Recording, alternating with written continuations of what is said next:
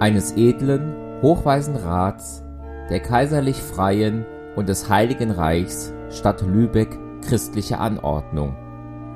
Wie es bei instehendem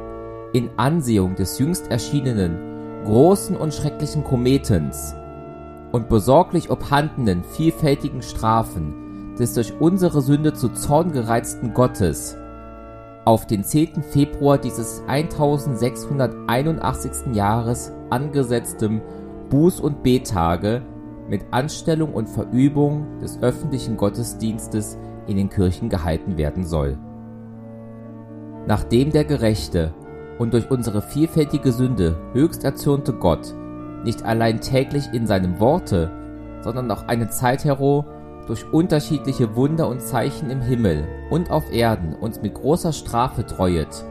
absonderlich durch den jüngsten am 18. Dezember abgewichenen Jahres erschienenen, entsetzlichen ungewöhnlichen Kometen und Schweifstern, uns noch für Unglück warnet und zur Buße leitet,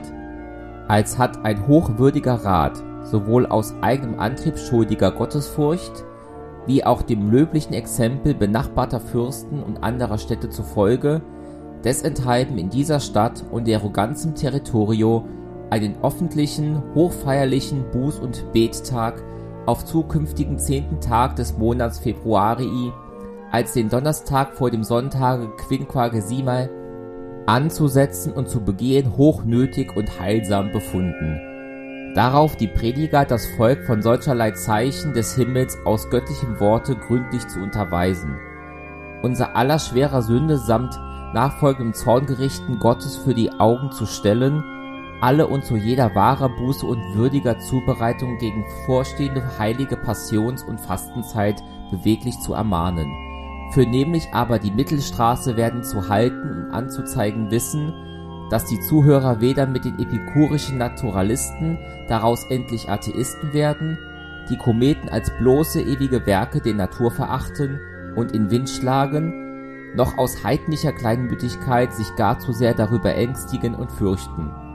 Viel weniger aus verbotenem Fürwitz nach der Spezialbedeutung derselbigen sorgfältig forschen und skrupulieren, als die Gott allein seiner Macht und Allwissenheit vorbehalten hat sondern nur in steter Buße, Furcht und Liebe Gottes und des Nächsten wandeln